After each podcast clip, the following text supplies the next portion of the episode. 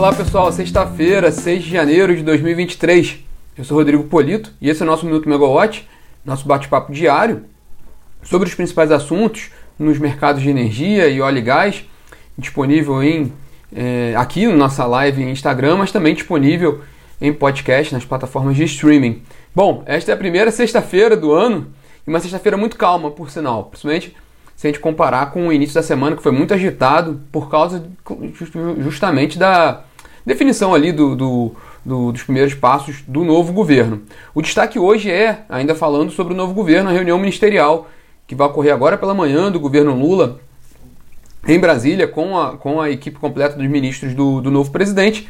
A ideia desse encontro é fazer uma, uma, uma análise da primeira semana de gestão do governo, também priorizar pautas para cada uma das pastas, definir quais são as, as pautas prioritárias, mas também, como foi muito destaque ao longo dos dois, dos dois últimos dias, um dos objetivos dessa reunião é alinhar o discurso dos ministros para não ter ruídos ou informações desencontradas que atrapalham o, o, o mercado. É, especificamente na área de energia, o que continua é a expectativa com relação à definição dos nomes da equipe que vai compor o secretariado do, do, do, da pasta do, do ministro Alexandre Silveira Muitos nomes são comentados nos bastidores, mas o fato é que nenhum nome mencionado oficialmente como, como potencial indicado. Então ainda, ainda, há uma, ainda há uma expectativa muito grande nesse sentido. É, o que é importante é que a escolha do secretário executivo vai dizer muito sobre o que a gente pode esperar para o Ministério de Minas e Energia neste início de novo governo.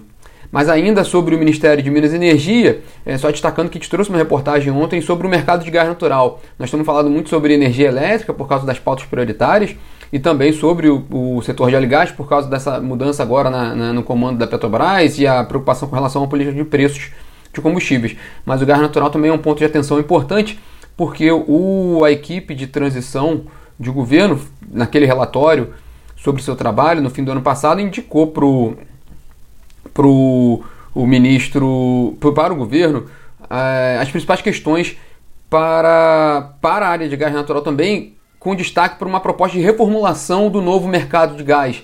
O novo mercado de gás ele foi uma, uma iniciativa lançada em 2019 pelo, pelo, pelo governo Bolsonaro, em que o, o ministro da Economia, Paulo Guedes, tinha o objetivo de, de reduzir o custo da energia, tinha até aquela questão do choque da energia barata, é, lembrando até que o novo mercado de gás ele vem de antes, né? o, o, ele, ele é um segundo passo daquele gás para crescer, programa criado no governo Dilma Rousseff pouco antes dela, dela ser afastada do cargo no processo de impeachment.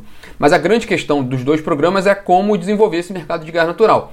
Cada um dos programas tinha uma, uma, uma, um caminho diferente. Por exemplo, o novo mercado de gás, esse mais recente, busca esse crescimento do mercado de gás por meio da competição de empresas, uma saída da Petrobras de alguns dos ativos para trazer novos empre novas empresas e gerar mais competição. O, o, relatório da equipe de transição criticou um pouco essa saída da Petrobras e quer, e quer estimular investimentos no setor e reduzir assimetrias de mercado. Algumas fontes do setor acham que, na verdade, o que vai acontecer com o novo mercado de gás é que o governo vai repensar nessa estratégia, fazendo com que a Petrobras assuma novamente um protagonismo no mercado de gás natural. Mas está dando muito, muito no início para a gente saber o que vai acontecer no, no, nesse sentido. Até porque também saber se é, se é uma prioridade do governo mexer no mercado de gás natural nesse momento. Diferentemente do que foi no governo Bolsonaro, que foi claramente um, do, uma, um dos primeiros passos na área de energia foi mexer no mercado de gás natural. O Paulo Guedes contou, foi, era uma pauta da área de economia também, com apoio também da FGV, que estava interessada em abrir esse mercado, tinha, tinha, tinha estudos sobre esse sentido. Enfim, vamos, vamos aguardar o que vai vir na, na, no Ministério de Minas e Energia com relação a políticas públicas. É, obrigado, pessoal, pelos comentários que a gente tem visto aqui no, no, hoje. A própria Solange Davi também desejando para a gente um ótimo 2023. Desejo em 2023 a todos vocês. É, tá, trazendo mais dois destaques para hoje. O primeiro é a realização dos créditos na liquidação financeira da operação do mercado de curto prazo de novembro pela CCE.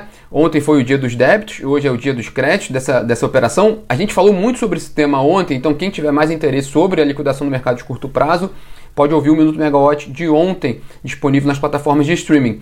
É, há uma preocupação grande com relação à inadimplência em relação às liminares contra as despesas do GSF. É, assim que a gente tiver os números finais dessa liquidação, a gente traz, né, a gente divulga, a CCE divulga, e a gente também vai, vai colocar esses números disponíveis na plataforma.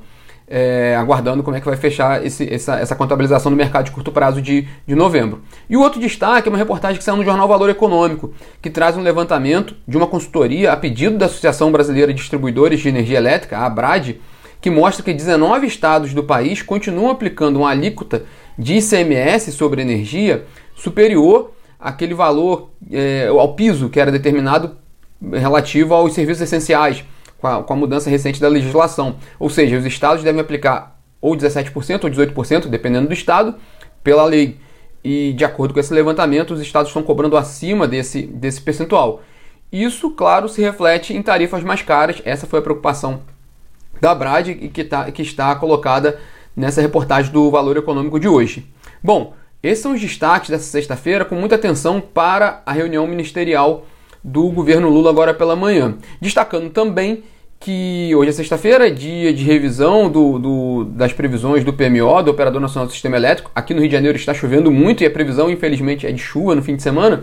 Mas os dados mais atuais da ONS, que vão ser revistos hoje, é, indicam afluências elevadas para o Sudeste e Centro-Oeste nesse mês, é, de, de 16% acima da média histórica, e também nível de armazenamentos muito satisfatórios é, no Rio de Janeiro, no, perdão, no Sudeste Centro-Oeste, 65% no fim desse mês de janeiro. Então a, situação de abastecimento do país está bem tranquila, o que indica também, também é refletido na, nas projeções de PLD baixos para, para esse ano, né, uma expectativa de PLD próximo do piso, no piso, ao longo de 2023.